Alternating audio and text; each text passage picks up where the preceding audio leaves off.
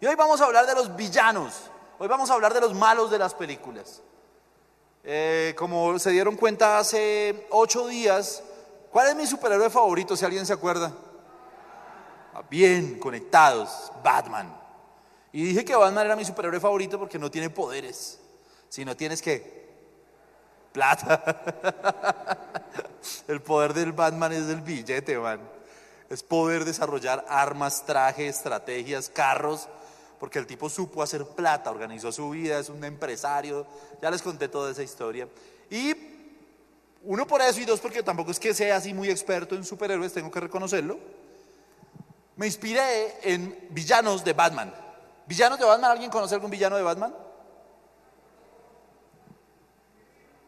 ¿Duro? El pingüino. Uy, me acuerdo, es que yo soy, eso sí soy re Batman. Michael Keaton, qui- quizás fue Batman Return. El malo era, el pingüino era Danny DeVito, ¿no? ¿Se acuerdan de eso, no? Ok. ¿Cuál otro? El Guasón o el, Joker, ¿no? ¿Quién más? El, el Dos Caras. El Acertijo, muy bien. Ok, hay varios más, seguramente está el, el del frío, eh, que fue Arnold Schwarzenegger en Batman 4. Eh, la hiedra esa que estuvo en Batman Forever. Bueno, no sé, hay, varios más. Hay varios más. Al que no le gustan los superhéroes y al que no le gusta Batman, está diciendo esto es japonés avanzado. Curso 1 de japonés avanzado. Pero entonces vamos a hacer una breve introducción. Si me equivoco, entonces usted eh, no me refuta nada. Usted dice que todo bien, porque no tengo tiempo aquí para debatir sobre los villanos. Pero bueno, vamos a empezar a hablar de tres villanos que afectan a Batman, pero que también afectan a la juventud. El primero de ellos le puse el acertijo. El acertijo lo encarnó Jim Carrey en una de las películas de Batman. ¿Qué hace el acertijo? El acertijo es un personaje que luce un traje, ¿de qué color es el acertijo? Verde. ¿Y qué, peculiaridad tiene su traje? Tiene, ok, eso que haces así se llama un signo de interrogación, ¿vale? Para la próxima, signo de interrogación. Y, lo que hace el personaje original eh, es que comete los crímenes, es una especie de intelectual, el personaje original, no es un malandro, no es el típico personaje así como Joker, que es re, requete psicópata. No, este es un man intelectual que le gustan los juegos, les gustan las adivinanzas, le gustan los acertijos, juega con cartas, juega con diferentes elementos y vive poniéndole trampas a la policía, trampas eh, que resultan no ser, que los confunde, juega un poco con ellos, ¿no? Y el acertijo en la vida de los jóvenes es esa versión del enemigo, esa versión de Satanás, que te embolata en la vida, que tú vas por el camino hacia la bendición, que Dios te llamó a vivir una vida de bendición, Dios te llamó a conocerle y Dios te dio un propósito. Esta serie, cuando hablábamos de Krypton en el, en el devocional, cuando hablábamos de Superman como un elegido, decíamos, cada uno de nosotros tiene un propósito en la vida. Dios te llamó y si estás aquí sentado te tengo una excelente noticia.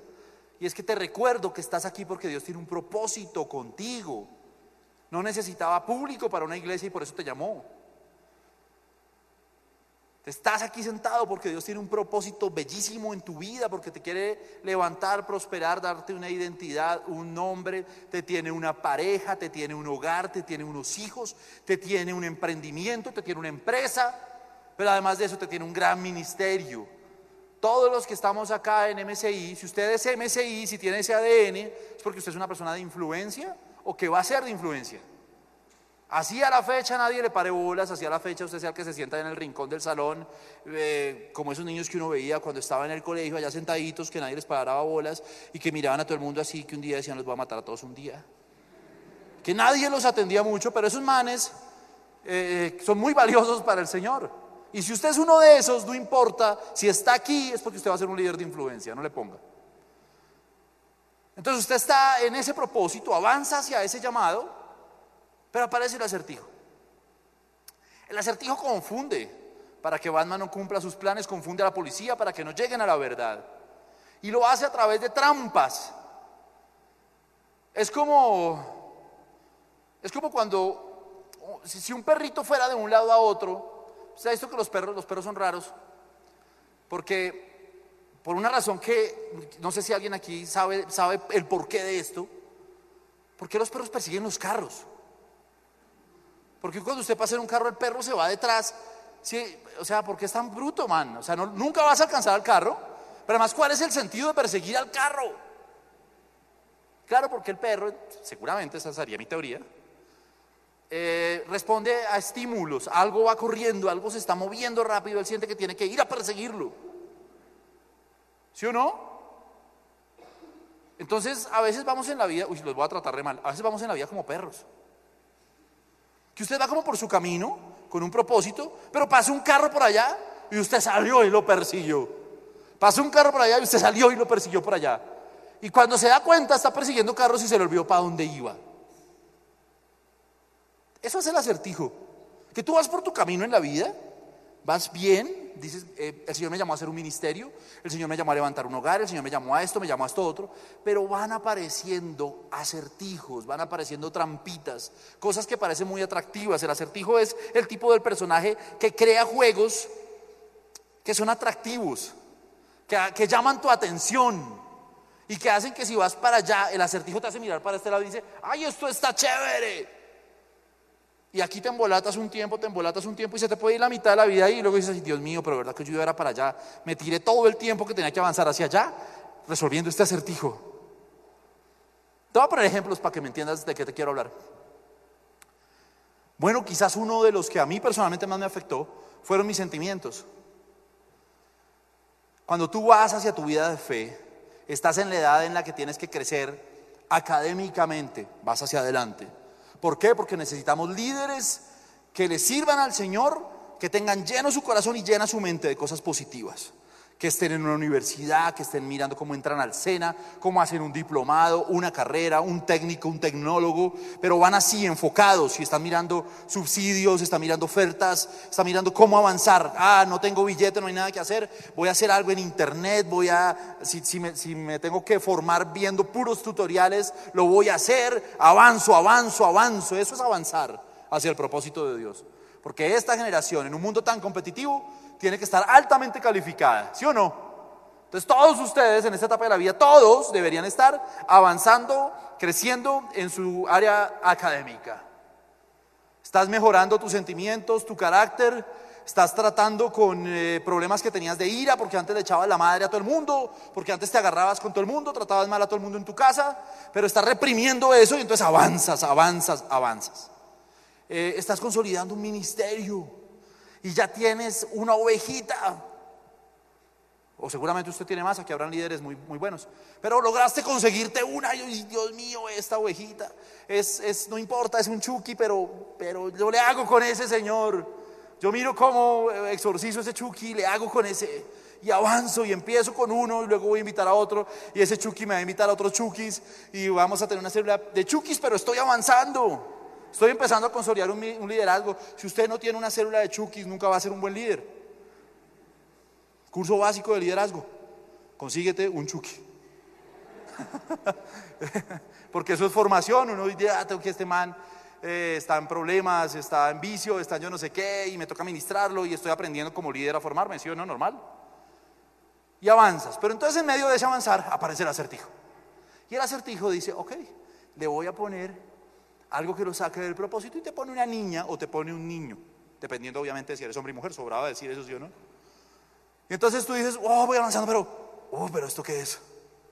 Momento, momento, que aquí hay algo interesante. Y entonces empiezas a hablar con alguien y se toman un café y no es el propósito de Dios, no es el tiempo de Dios, no es lo que Dios quiere para tu vida, Dios quiere que estés avanzando en las cosas, pero tú arrancas y dices, ok, voy a hacerle ambas, espérate que voy para allá, pero también estoy contigo, no, no te me pierdas.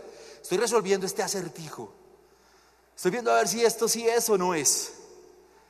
Y empieza uno a conocer tantos chicos y tantas chicas que le meten a eso, que fue una trampa del destino, que fue una trampa de Satanás, la mitad de su juventud.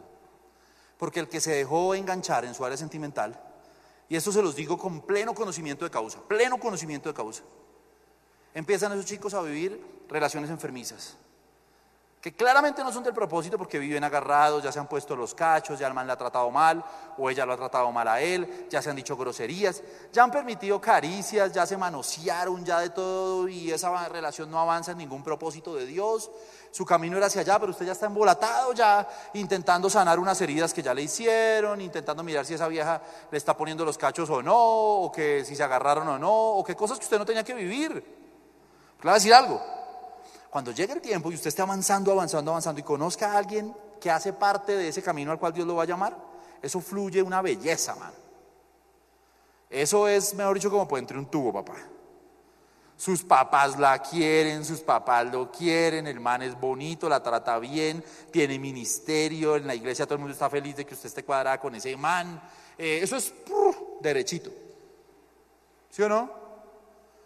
Cuando no, cuando es un acertijo, cuando es una trampa del destino del Chucky, entonces usted está ya embolatado, perdiendo tiempo.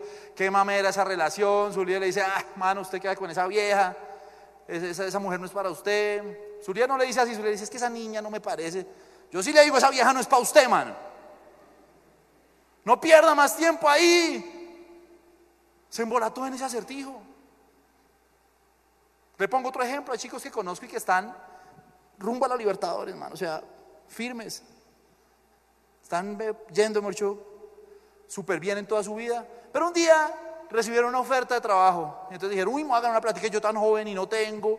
Y llegó esa oferta de trabajo tan bacana y me voy a ganar yo no sé cuánto. Yo nunca me he ganado eso. ¿Cómo son los horarios? No, de domingo a domingo y, los, y hay descansos rotativos. Y entonces tú dices, uy, pues está berraco porque no tendría que ir a la iglesia, pero yo lo manejo. Y entonces vendes todo tu propósito porque tú vas para allá, pero te engolosinaste con esto porque aquí hay plática. Y cambiaste tu propósito por el acertijo que te puso aquí, una prueba, una tentación, una cosita en que embolatarte. Y te saliste del camino.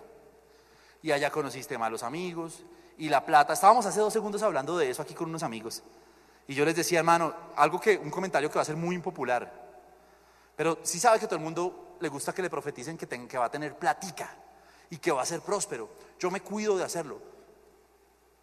Porque yo también disierno, como lo discerní en mi vida, que a veces el Señor no nos suelta la bendición económica hasta que nuestro corazón no esté preparado. Yo he tenido discípulos, he conocido gente que ha estado en nuestro equipo, que yo digo, Señor, tenle la bendición, porque este es un man que el día que le llegue la plata se abre el parche. Yo me lo, el corazón de él es así, no está todavía formado para eso. Aprendan cada uno de ustedes, pídale al Señor, no le pida, a veces le pedimos plática, yo sé que todos queremos plática, pero no le pida plática de primeras, pídale un corazón lo suficientemente formado, un carácter sano para que lleguen las finanzas y usted las sepa administrar. Y yo le decía a ellos, mire, cuando el Señor me ha bendecido económicamente, yo intento hacer un ejercicio mental rápido.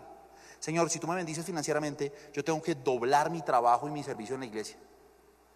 Porque no me puedo desconcentrar de que ese es mi propósito de que la bendición tiene que ser para las cosas del Señor.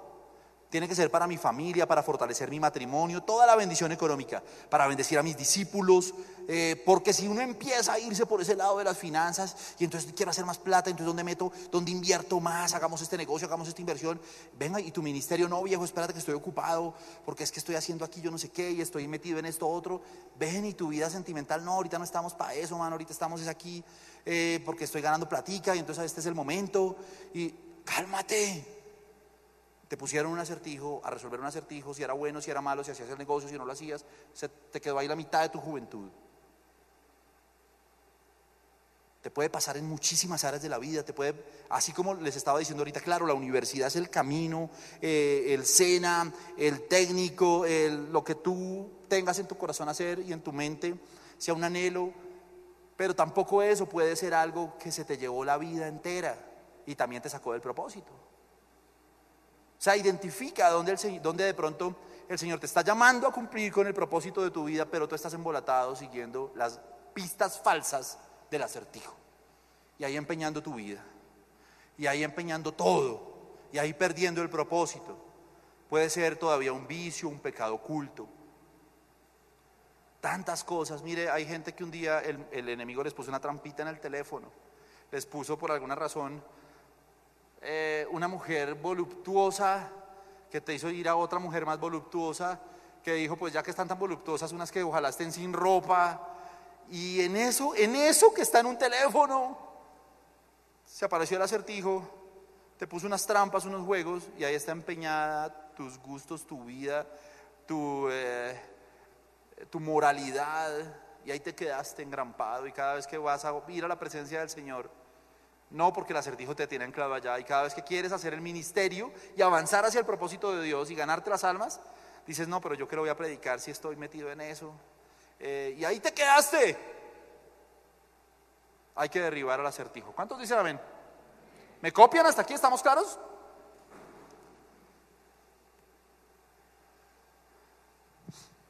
Y dice la palabra en el libro de Hechos, capítulo 13, verso 10. Lo conoce usted, nueva traducción viviente.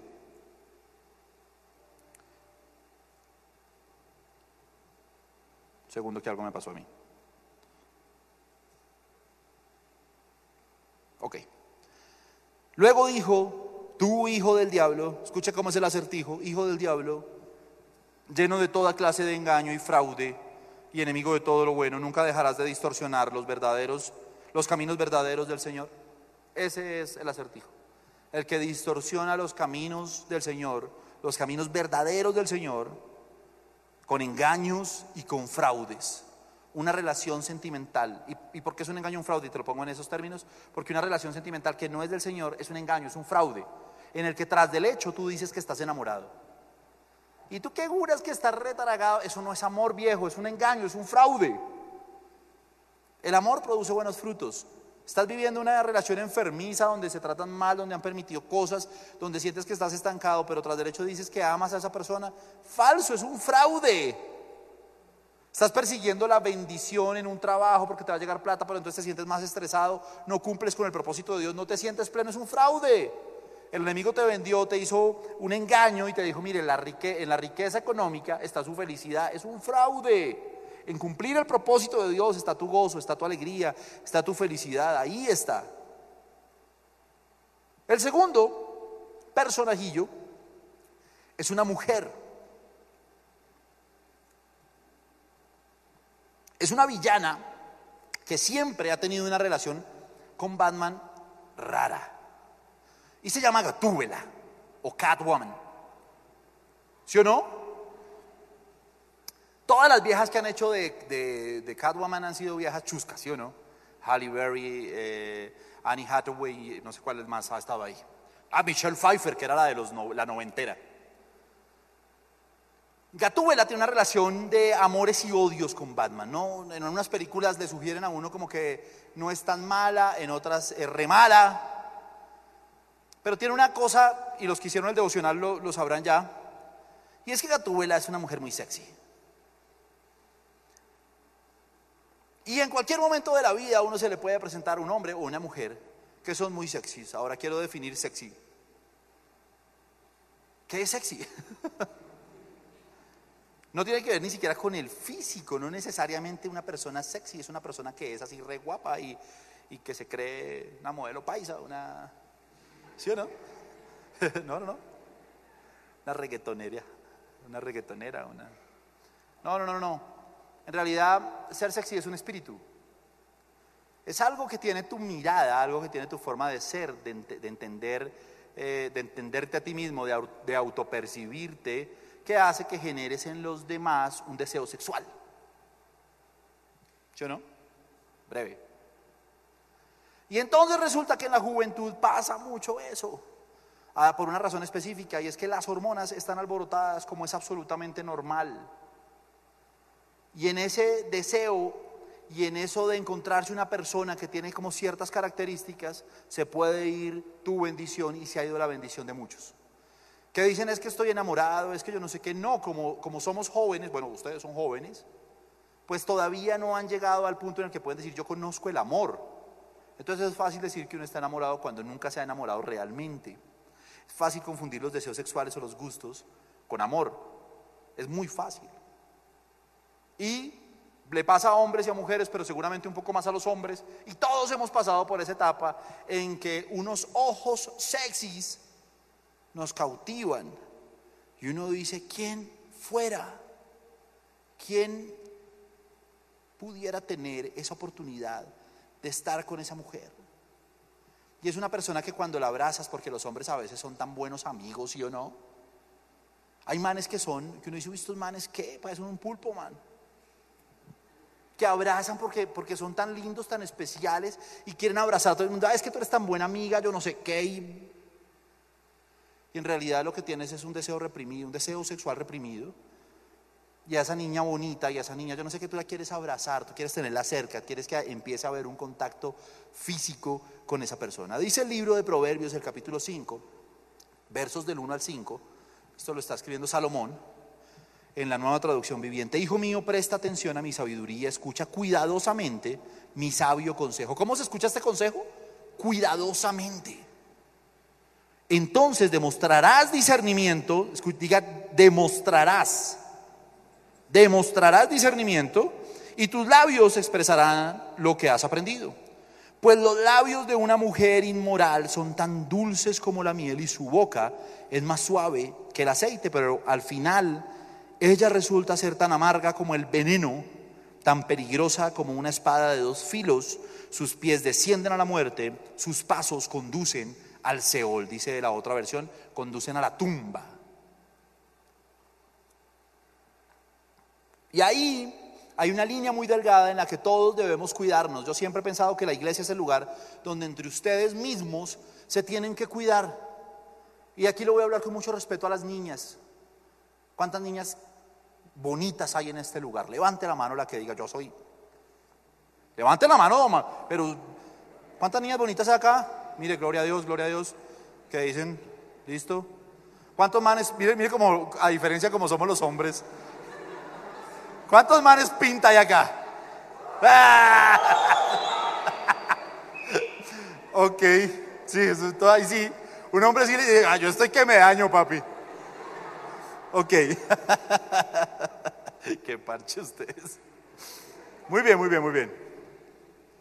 Claro, las niñas son bellas. Todas las niñas de aquí, de esta iglesia, son muy bellas. Todas tienen eh, una gracia tan bonita que el Señor les ha dado.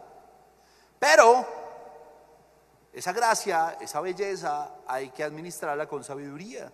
Porque los labios de la mujer extraña destilan miel, pero su fin es más amargo que el ajenjo, o su fin es más amargo que el veneno, dice la palabra, ¿no? Y ahí hay que hacerse una autoevaluación. Y la autoevaluación es sencilla. ¿Qué quiero proyectar yo como mujer? ¿Quieres proyectar en tu juventud como las bellas doncellas de Israel?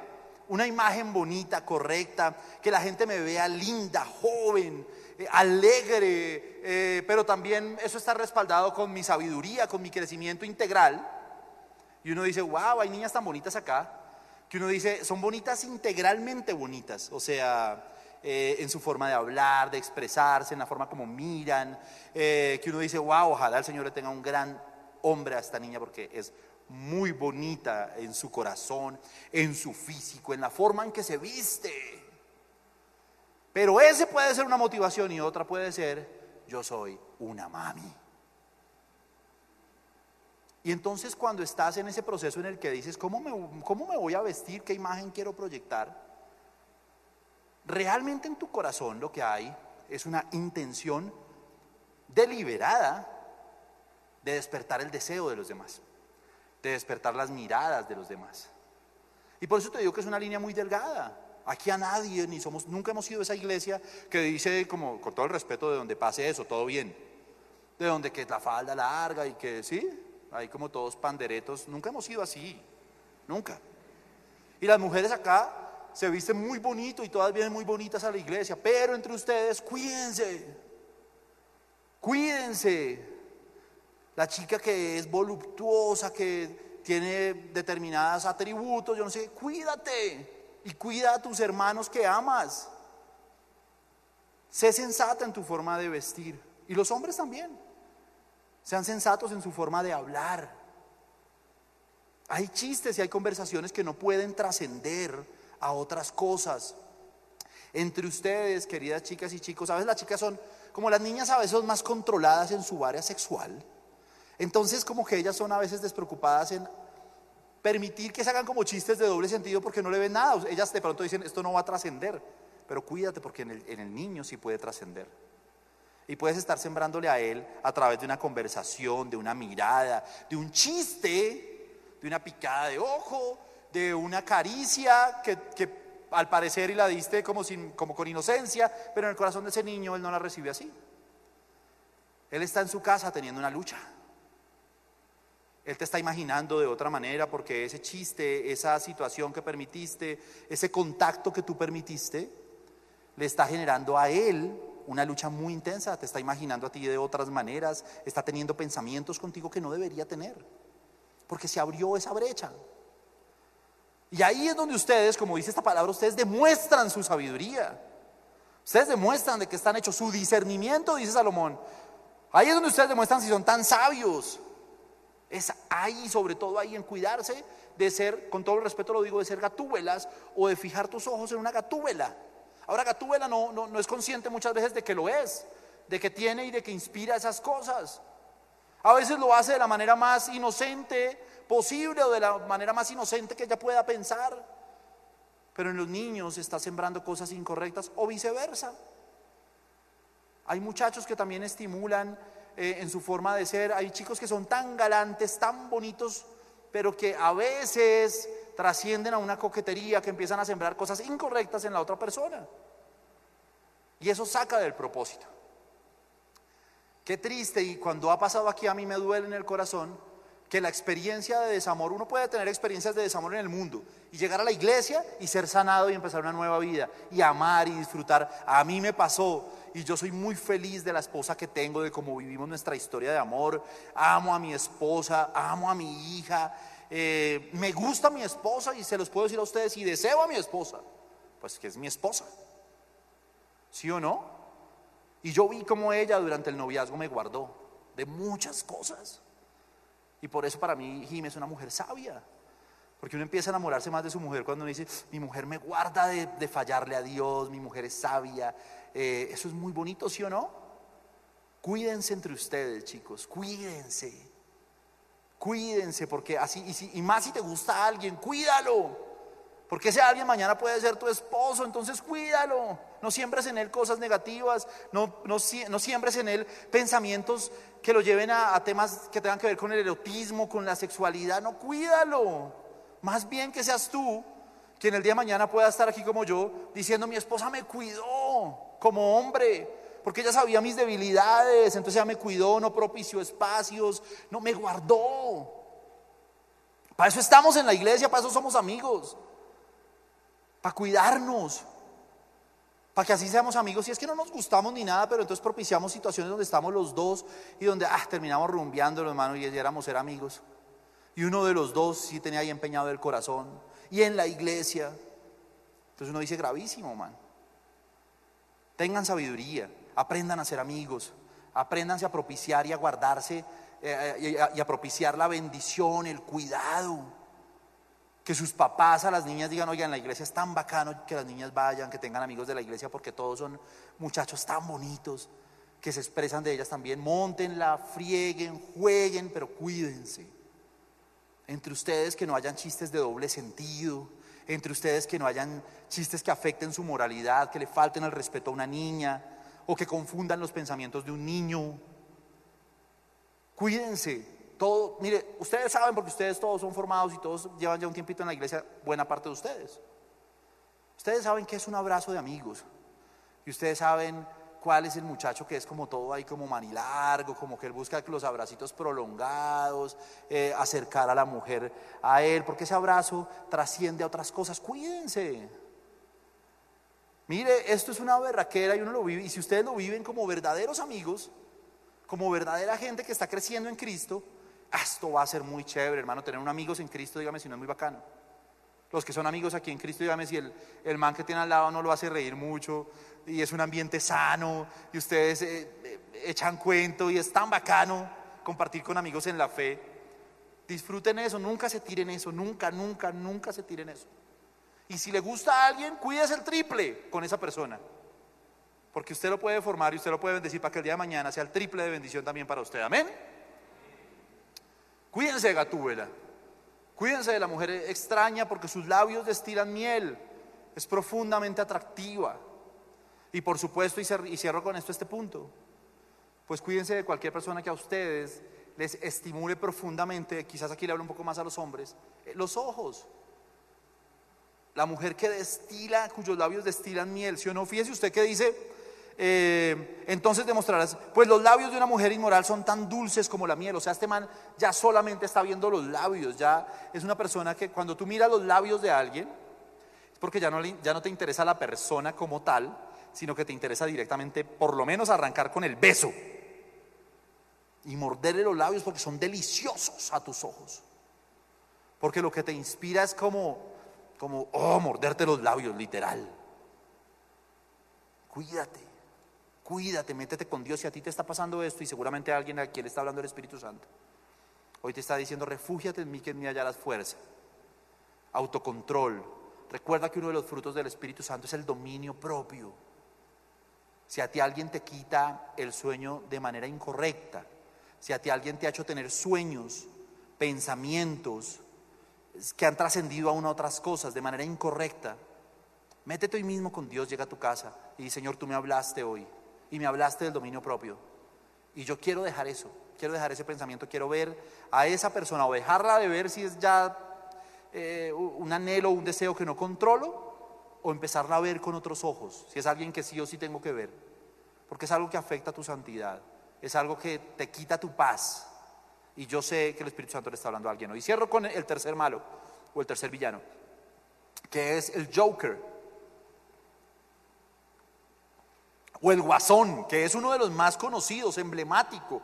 Lo hizo Jack Nicholson en Batman 1, eh, y lo hizo luego este man que se suicidó en Batman, el Caballero de la Noche, y salió una, eh, no sé, eso era como una precuela o una, no sé cómo se llama eso, que fue el Guasón una actuación brutal. Yo no es una película que recomiende, la vi, no le puedo decir mentiras, pero no la recomiendo, porque es una película que siento que su fin, más allá de que artísticamente está muy bien concebida, eh, no llega a ningún punto, no hay ninguna moraleja. Yo siempre he creído, o, o más bien no he creído en el arte por el arte, yo siento que el arte siempre ha sido un mecanismo que Dios nos dio para bendecir a la gente. Y me gustan las películas que son arte pero bendicen, te llenan. Dices, oiga, hay una, estuvo redura, la película, pero salí con algo en mi corazón chévere, una moraleja. O sea, como yo siempre intento, y hágalo usted también cuando vea cualquier cosa, no diga, uy, qué chimba, eso estuvo muy bacano. No, no, espérate, ¿qué aprendiste? Y entonces con el guasón me pasó eso y sentí que no aprendí nada, sentí que en realidad vivimos en un mundo de caos horrible, donde no hay salvación para nadie y donde todos estamos locos. Y el guasón es eso. Me puse a pensar en algo. Recordé la historia de justamente el caballero de la noche, ¿no? Y entonces Batman dice, venga, pero este man, ¿qué? Este man, ¿por qué?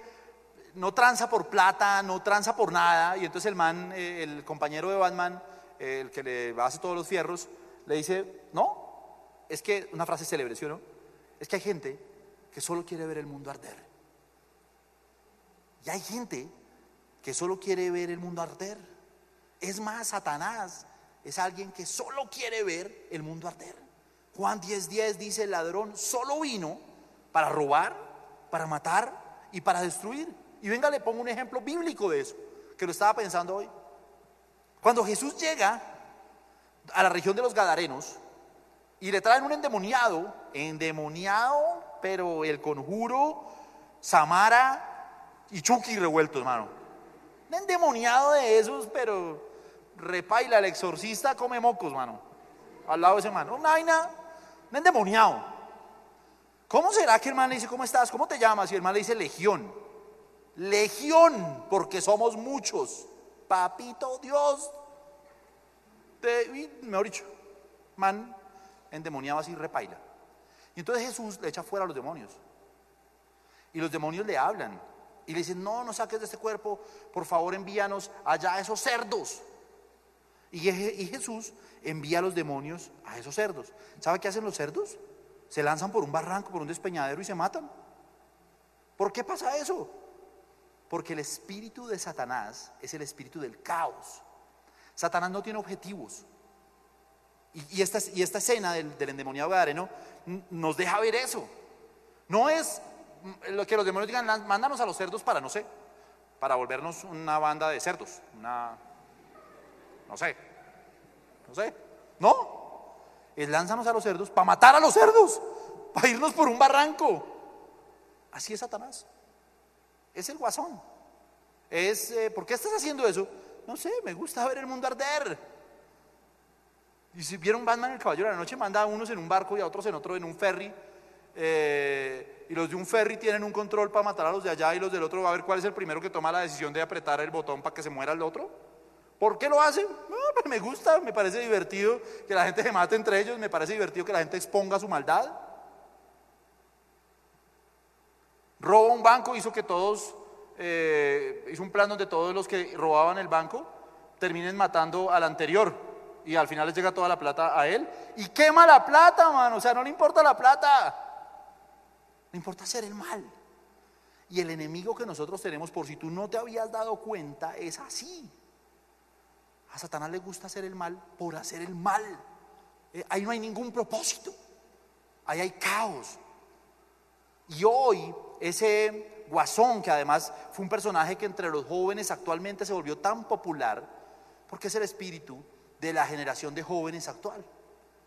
Es el espíritu del mal por el mal, es el espíritu del resentimiento, es el espíritu de la autodiscriminación que ahora promueven tanto, ahora que estamos en estos tiempos de política y de ideologías. Mire, si hay algo que está muy fuerte, muy fuerte ahorita en todo el mundo, es la autodiscriminación. Líderes que hacen o que promueven que la gente se sienta discriminada para que reaccionen masivamente. Es que a ti no te quieren porque eres indígena, a ti porque eres blanco, a ti porque eres negro, a ti porque eres campesino. Y entonces, ¿qué hay que hacer? Pues reaccionar. Mire, yo digo esto con mucho respeto y seguramente será un comentario que para usted sea muy político, pero cuando una líder política del país dice que nosotros vamos a sacar del anonimato y de la pobreza y vamos a gobernar con los nadies y las nadies, bueno, pues eso no es un mensaje cristiano, man. Porque aquí en esta iglesia no hay ninguno que se autodenomine nadie, ni un nadie, ni una nadie. Aquí todos somos hijos de Dios. Aquí todos somos linaje escogido, real sacerdocio. A nosotros no nos pueden vender el cuento de la discriminación porque aquí nadie se puede sentir discriminado. ¿Te sientes discriminado? Pues hoy te recuerdo que Jesús, el Hijo de Dios, el dueño del aviso, murió en una cruz por ti. ¿Te quieres sentir importante? ¿Habrá, habrá, ¿Habrá algo que nos pueda hacer sentir más importantes que eso? Ah, es que el gobierno no, no nos ha mirado a nosotros, a nuestro barrio, es que yo nací en un barrio pobre, es que mi familia nunca ha recibido nada, es que eh, tienes 10.000 argumentos para sentirte discriminado, pero te voy a dar uno que te acaba. Dios envió a su Hijo, no tuvo el hecho de ser Dios como cosa que aferrarse, sino que se despojó de sí mismo por el amor que te tiene a ti. Entonces chicos, ni ustedes, ni sus discípulos, que nadie les diga a ustedes que son unos nadie. Y voy a decir algo de mi corazón. Los que le digan eso son unos desgraciados. Son unos desgraciados.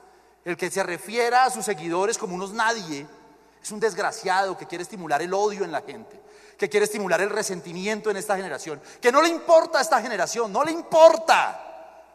Los quiere usar para acceder al poder. Eso es lo que ellos quieren. Ahí está el espíritu del guasón. Ah, es que yo me volví malo. Como el guasón. Yo me volví malo porque es que a mí nadie, yo debí triunfar, pero nadie me dio la oportunidad, yo soy un nadie. Y entonces como soy un nadie voy a ser alguien. ¿Cómo voy a ser alguien? Rompiendo todo. Para que me vean y para que vean ahí sí cómo son las cosas conmigo. Eso es un espíritu. Y es el espíritu que quiere rondar y quiere llegar y dañar el corazón de miles y lo está haciendo. ¿Y cuál es el objetivo de eso? Nada. Hacer el mal. Hacer el mal. Hoy uno ve cómo pululan tantos grupos en todos lados que reclutan chicos. Vengan aquí los que se sientan mal, vengan aquí los que sientan que la mujer necesita ser reivindicada. ¿Para qué? Con todo el respeto, díganme a mí, ¿qué han hecho a la fecha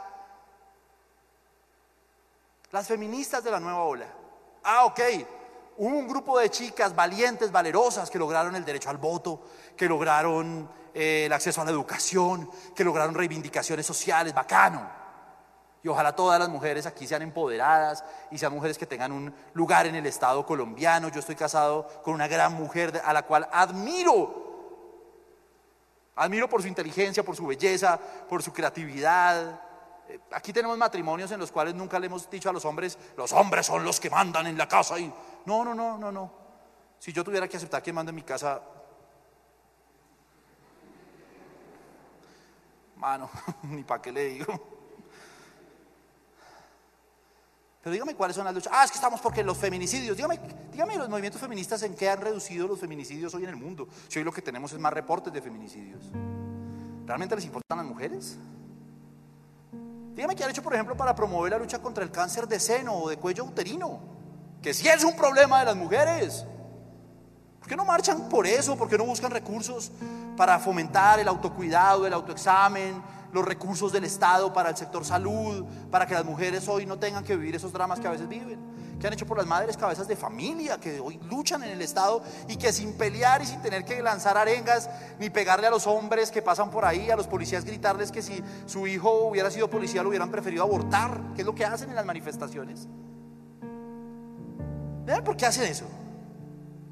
El mal por el mal. El caos absoluto, la anarquía. Ah, y aparte de eso, como hay un principio bíblico que nos habla, o la Biblia nos habla del esquema patriarcal, entonces nosotros somos antipatriarcales. Y nos ponemos a pelear hombres contra mujeres cuando deberíamos amarnos profundamente. Cuando la Biblia dice que nacimos para complementarnos el uno al otro, ¿sí o no? Nacimos para darnos amor. Niñas, usted, Dios ha preparado para usted un hombre que le va a dar tanto amor y que usted va a amar tanto a los hombres. Gracias a ese hombre va a decir, los hombres son muy bacanos.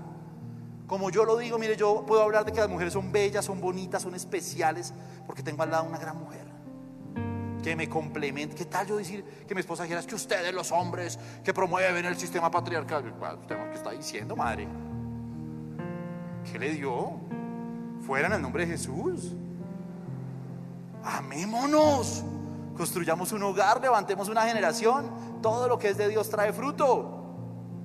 Pero ¿cuál es el fruto de todo esto que están viviendo? Pongo ese ejemplo nomás. De muchos otros que pudiera poner. Guerra, destrucción, peleas. Y le digo algo, hermano, estuvimos, yo les he contado que estuvimos con, con mi esposa en México y el movimiento feminista es re duro. Por eso quizás vengo hablando hoy de eso. Es re duro. Tienen tomado Ciudad de México, tienen los lugares donde ya solamente pueden estar mujeres, bueno, una cantidad de cosas. Y la verdad, hubo un momento, un día que pasé por ahí, muchos días pasé, pero un día me quedé mirándolas y me empecé casi que a quebrantar al ver a estas chicas.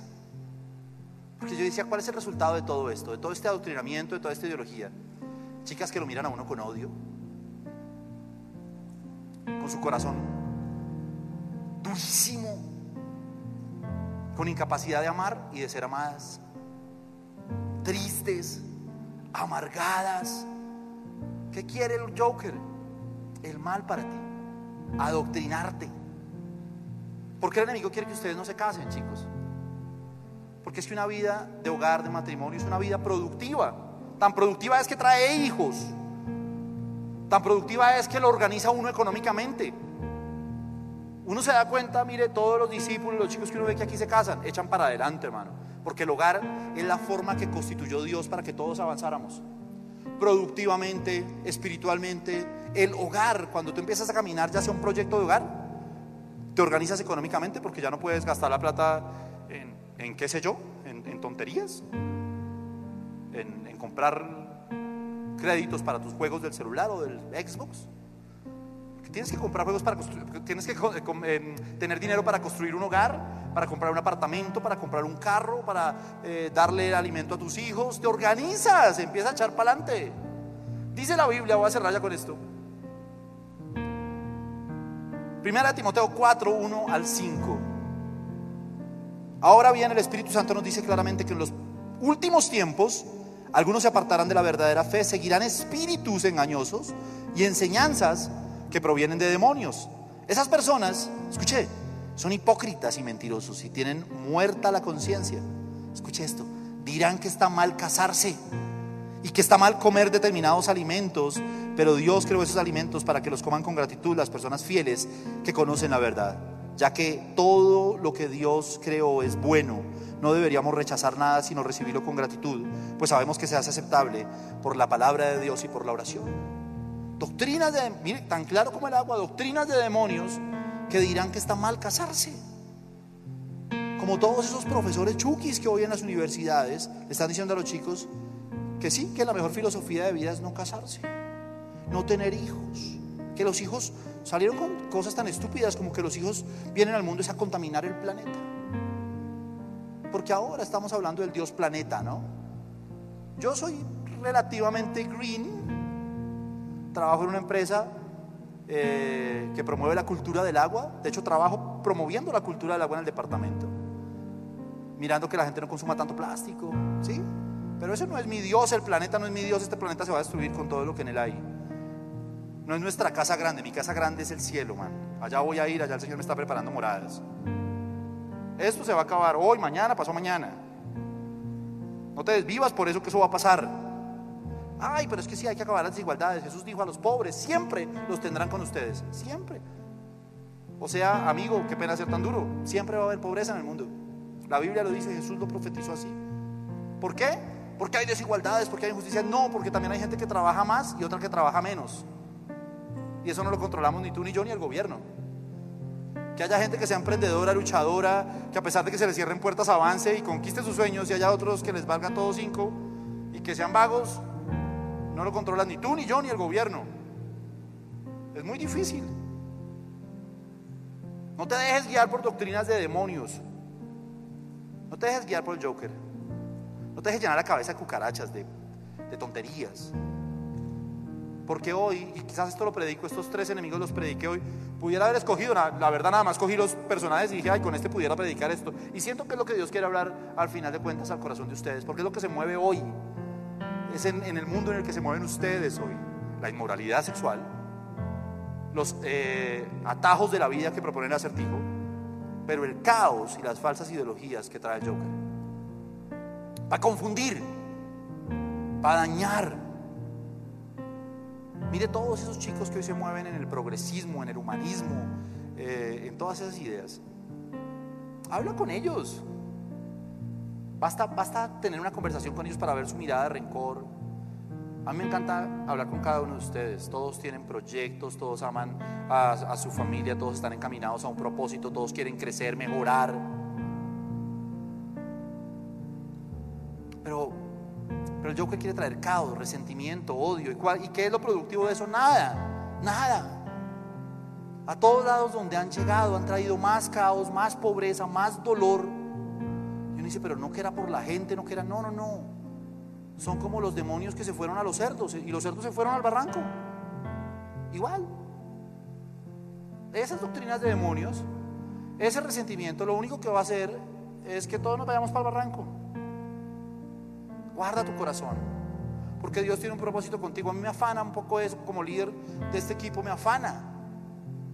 Cuando uno empieza a escuchar que chicos dicen, no, es que yo no sé qué, y es que eh, pues ahí van a haber oportunidades porque vivimos en un país muy desigual. Sí, viejo. Pero no te comas el cuento de la discriminación, que a ti nadie te está discriminando. Y si no lo tienes claro, mira la cruz. Mira a Jesús ensangrentado molido por tus pecados, pagando precio de sangre, y dime si tú no eres valioso para Dios. Puede que no seas valioso para tu familia, puede que no seas valioso para el gobierno, puede que no seas valioso para quien sea, pero ya fuiste valioso para el que importaba.